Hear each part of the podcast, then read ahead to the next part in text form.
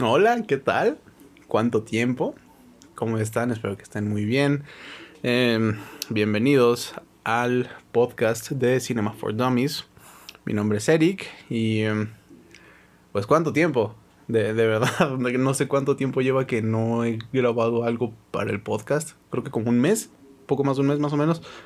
Em, pero pues sí, una disculpa. No no he estado no he tenido mucho tiempo libre y luego me dio COVID. Entonces tampoco estaba en condiciones para andar grabando y utilizando mi, voz. Pero, pues sí hay algunas cosas que quería grabar. No, no lo hice por lo mismo. Pero eh, antes de hablar de lo que, lo que vi el día de hoy, que ya lo habrán leído en el título, eh, quiero hacer unas opiniones rapidísimas de lo que vi en este, en este mesecito. Y pues poco más. Ya después de eso nos metemos de lleno con Top Gun Maverick. Em, primero vi Doctor Strange in the Multiverse of Madness. Me, la pasé bien, me gustó, pero tampoco es que creo que sea la gran cosa. Eh, me gustó que si hay mm, un poquito del estilo de cómo dirige Sam Raimi las cosas sí se nota ese estilo de terror ahí medio que le quieren meter. Creo que quedó muy chido, me gustó. Em, pero de ahí en fuera todo lo que es eh, el guion, que es lo más importante, no me gustó. Lo que debería de haber sido el personaje más importante en toda la película, que es América Chávez, no hace nada, no tiene historia y pues termina siendo más un objeto o una herramienta para los demás personajes que un personaje como tal y eso es una pena porque pues ahí podían tener algo interesante. Eh, creo que lo mejor de la peli es uh, Wanda. Todo lo que es la parte del antagonista me gustó. Sí está bien humanizada como lo hace Raimi normalmente. Y creo que es lo más rescatable de la peli. Uh, Strange está ya está bien. Tienen como que hay un arco que quieren hacer algo superficial de de dejar las cosas y poder avanzar, pero no no creo que salga chido. Entonces, eh, no, no hay mucho que decir más que lo, lo chido fue de Wanda. De ahí en fuera, todo lo que son cameos y tal, eh, no, X. Uh, y pues ya, solo eso con Doctor Strange. También vi eh, la franquicia de los Juegos del Hambre. Porque um, no tenía nada mejor que hacer. Y vi que iba a salir la, la precuela del villano de las, del presidente Snow. Y dije, bueno, vamos a verlas, a ver qué tal. Ya había visto las primeras dos hace años. Y mm, no había visto las dos de Sin Sajo. Entonces me di a la tarea de verlas. Uh, la primera de los Juegos del Hambre me gusta. Creo que así no hay mucho que decir. Um, va lo que va y creo que lo hace bien. Uh, la 2 me gustó un poquito menos que la 1. Eh, está interesante que ya empiezan a meter cositas esas de la revolución. Pero... Eh, eh, poco más. El final se me hizo algo raro.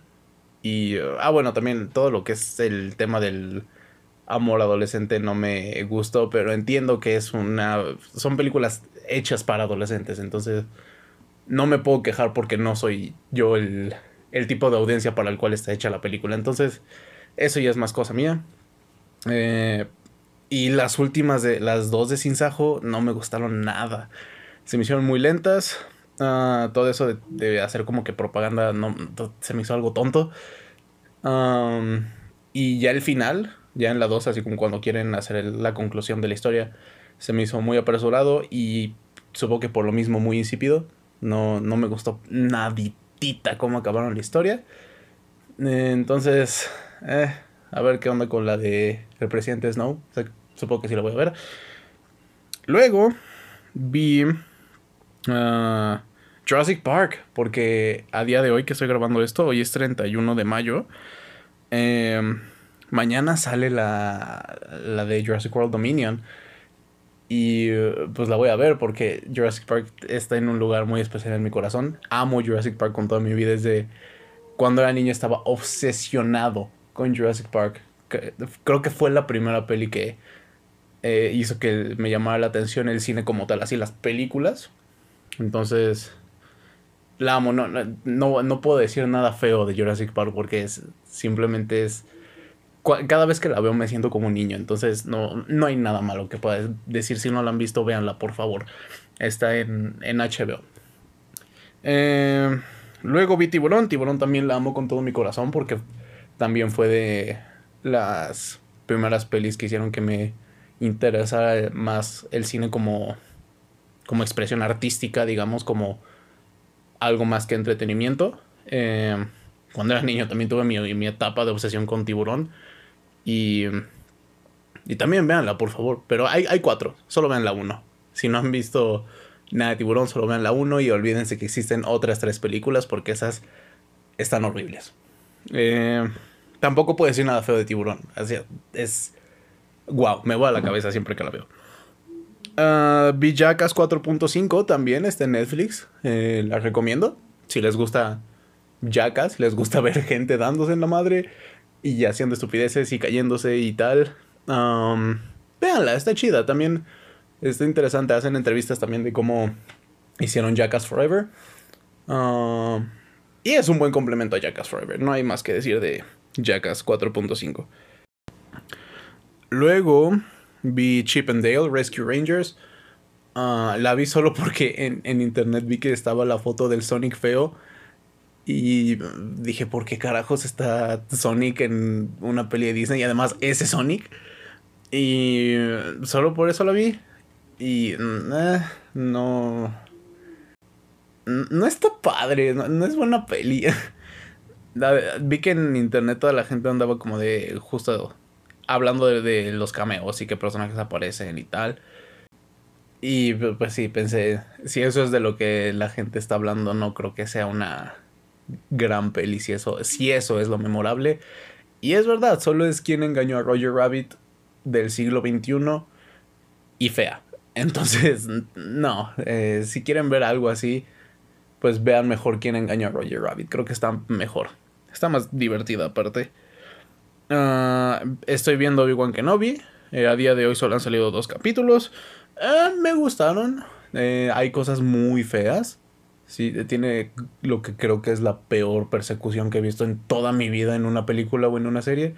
Pero es Obi-Wan y Obi-Wan me agrada mucho como personaje. Entonces la voy a seguir viendo, pero todavía tengo esperanzas de ver algo todavía más interesante y por último, esto también lo vi el día de hoy, eh, The Inside Outtakes, que es una especie de como lo que dije con Jackass 4.5, que son como detrás de escenas y a la vez un poquito más de contenido de lo que es Jackass. Eh, pero de Inside, del especial de Bo Burnham, que está en Netflix también. Eh, ay, Dios mío. Ah, está impresionante. en por si no lo sabían, yo, eh, soy muy fan de Bo Burnham. Se me hace un artista impresionante.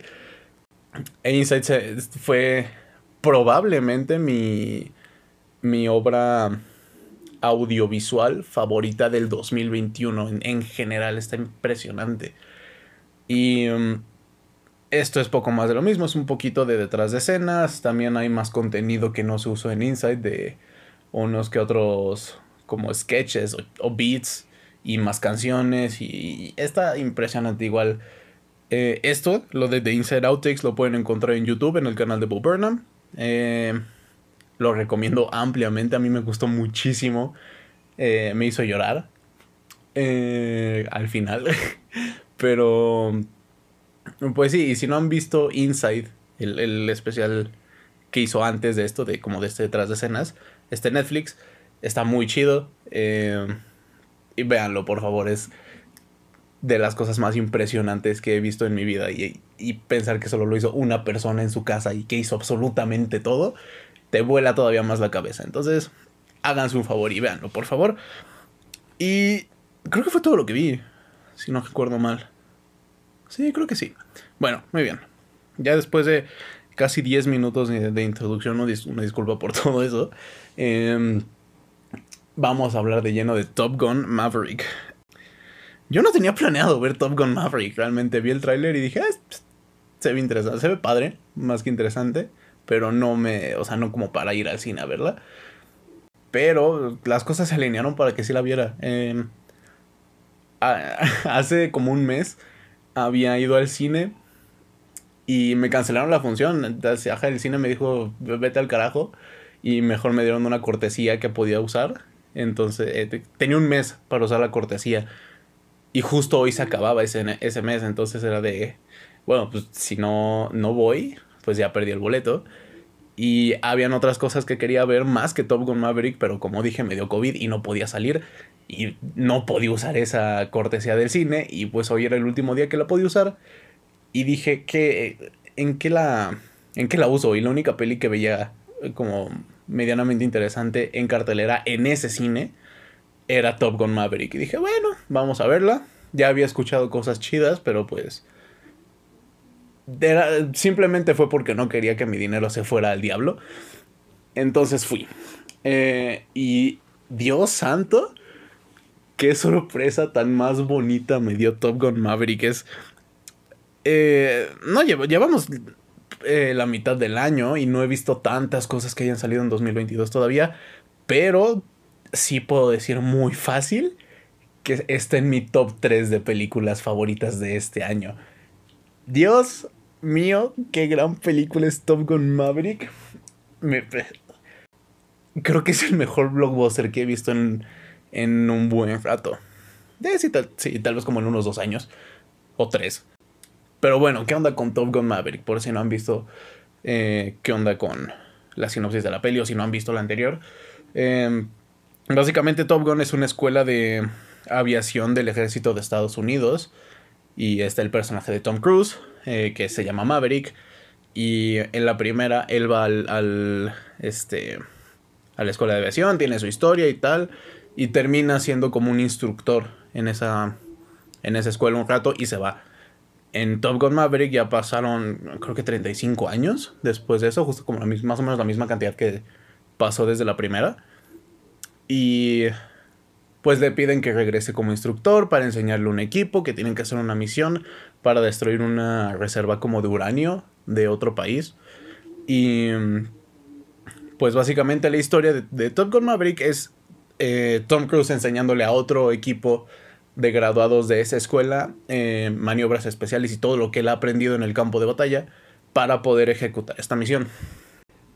Lo que más me llamó la atención de, de Top Gun Maverick antes de verla es que supe que las escenas de acción fueron filmadas con jets de verdad y que todo fueron efectos prácticos, que no se usaron efectos por computadora.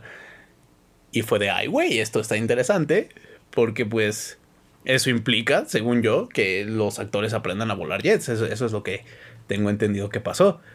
Porque de por sí ya Tom Cruise hace, es bien conocido por hacer sus propias acrobacias. No me sorprende que el güey sepa manejar jets para una película. Y dije, bueno, ok, esto suena como un buen espectáculo. Ok, ya van de gane. Y efectivamente, lo es.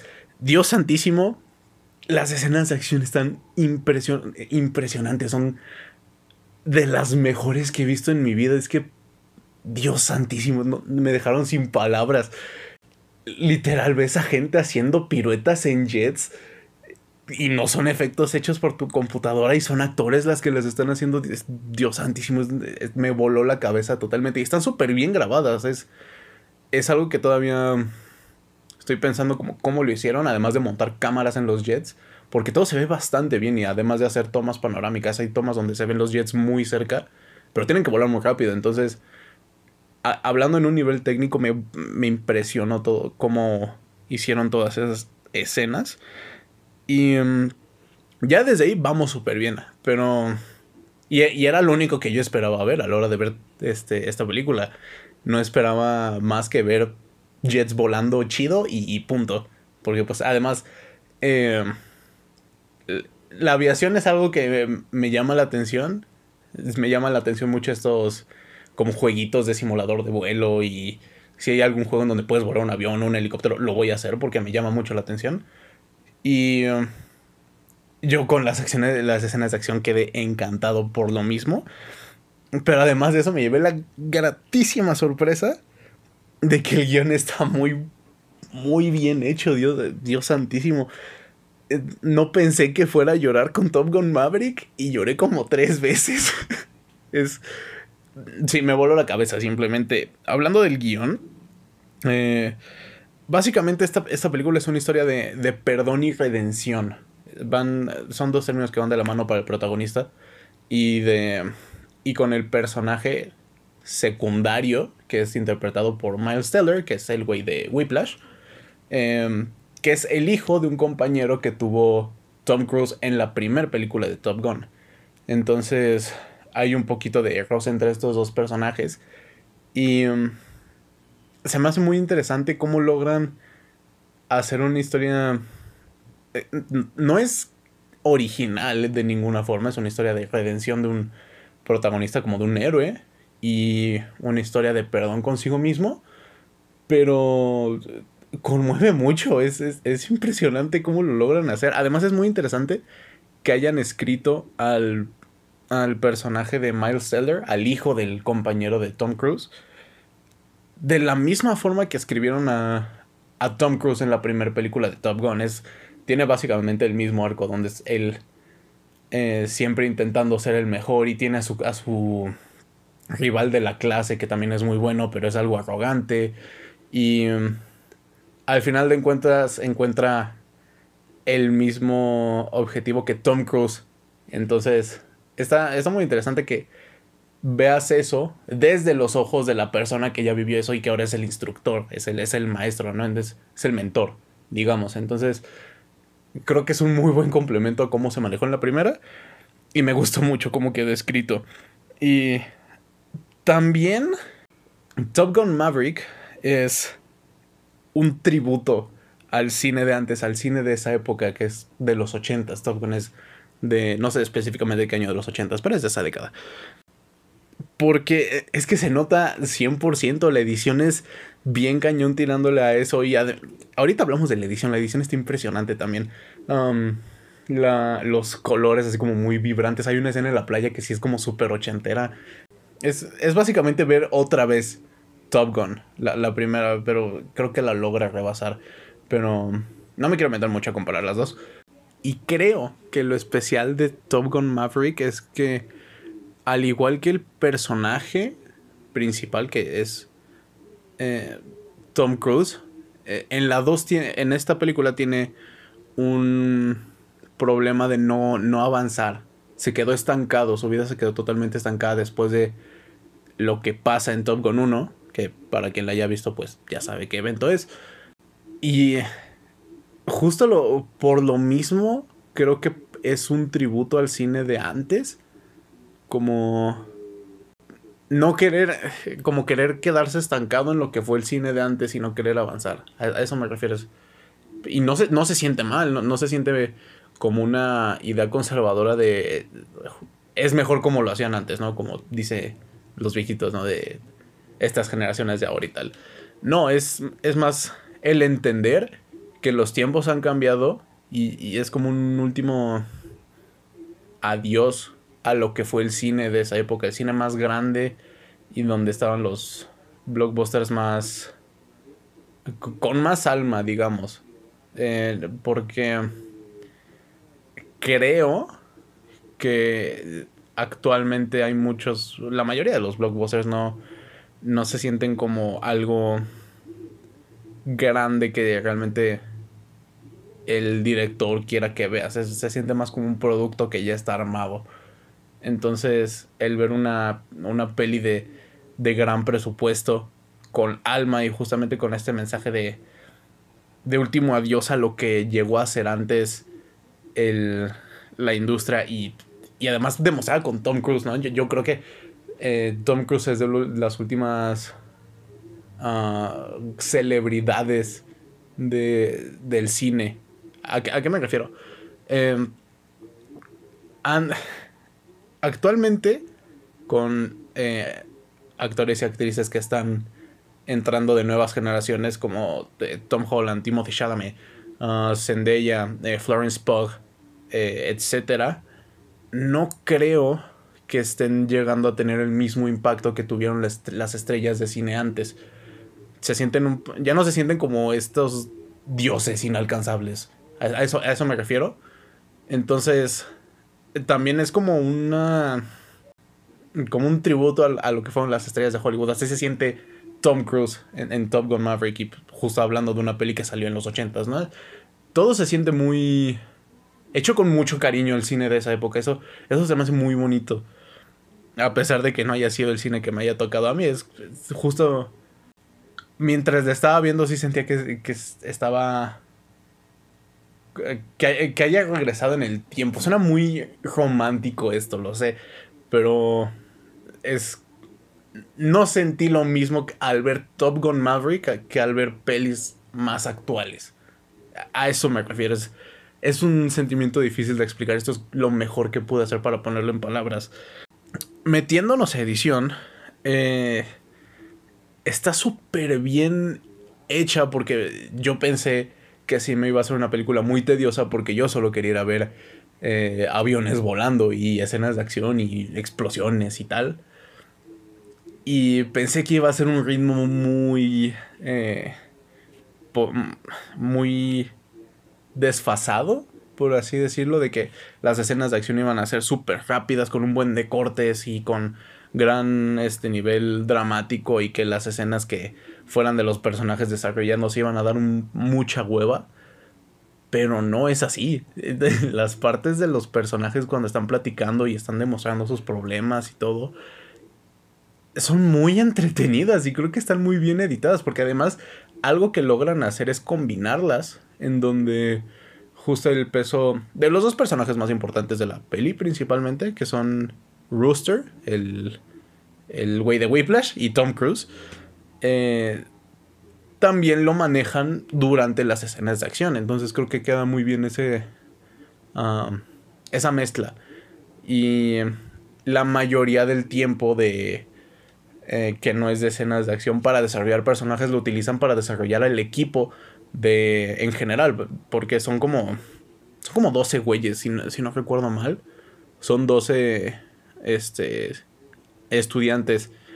Y a pesar de que no le dan tiempo de desarrollar a cada uno, creo que se compensa muy bien desarrollándolos a todos como un equipo. Hay una escena principalmente en donde justo están jugando fútbol americano en, la, en la, playa y llega el, el, sargento así como de qué están haciendo y que no sé qué y tal. Y Tom Cruise le dice, pues, me pediste que formar un equipo. Y esas, esas son las escenas que creo que valen más la pena, en donde ves a todos eh, conviviendo, justo creciendo como equipo y cuidándose del uno al otro cuando empezaban antes como peleando por ver quién iba a ser el líder de la misión. En donde, a pesar de no, no ver lo que yo estaba esperando de Top Gun Maverick, estaba muy entretenido y pues, no, no puedo pedir más de la peli. Y creo que no hay más que decir. tampoco tengo cosas malas que decir de Top Gun Maverick. Es, es muy buena película. sí, creo fácil que es de lo mejor que salió en el año. Y ojalá salgan más blockbusters así. No necesariamente de épocas pasadas, pero con corazón. Así como lo ha hecho Warner también. Porque salí muy feliz, salí muy contento de ver Top Gun Maverick. Me dio mucho gusto ver a Val Kilmer también. no pensé que lo volvería a ver en una peli. Porque, para quien no sepa, eh, desafortunadamente Val Kilmer tiene cáncer de garganta. Entonces, verlo. Verlo fue muy bonito, fue muy emotivo. Fue una de las partes en las que lloré. Eh, fue muy bonito ver a Val Kilmer otra vez. Entonces, por eso y otras razones más amé Top Gun Maverick. Mm, ya llevo 25 minutos, no, no quiero extenderme más, ya lo hice demasiado. Em, por favor vean Top Gun Maverick y, y más importante aún, véanla en el cine, por favor. Si la pueden ver todavía en, en, otro formato que no sea solo tradicional, llámese Macro XC o las de las pantallotas, IMAX y, o incluso 4D. Yo la vi en tradicional, pero me dieron muchas ganas de ver Top Gun Maverick en 4D. Se ve que se disfruta muchísimo así. Entonces solo, por favor, véanla en, en el cine. Como debería de disfrutarse más esta película. Hay algunas que digo, ok, eh, sí, lo mejor siempre creo que es verlas en el cine, pero hay otras que digo, bueno, la experiencia no es tan diferente a verlas en, en, tu casa o en tu computadora o como sea. Esta creo que sí. Entonces, por favor, si quieren ver Top Gun Maverick, véanla en el cine. Y si ya escuchaste esto, pues muy tarde, pues qué pena. Pero bueno, ah, no hay más que decir. Um, anuncios parroquiales. Está mi canal de YouTube, Cinema for Dummies. Eh, pronto va a salir un video. Lo prometo. Pronto va a salir un video. Ah, está Instagram. Pronto voy a subir contenido ahí. También es promesa. está muy abandonado, pero pronto. Pronto. Eh, y el podcast, que es lo que estás escuchando ahorita. Muchas gracias por haber escuchado, lo aprecio mucho. Y que tengas muy bonito día, tarde o noche.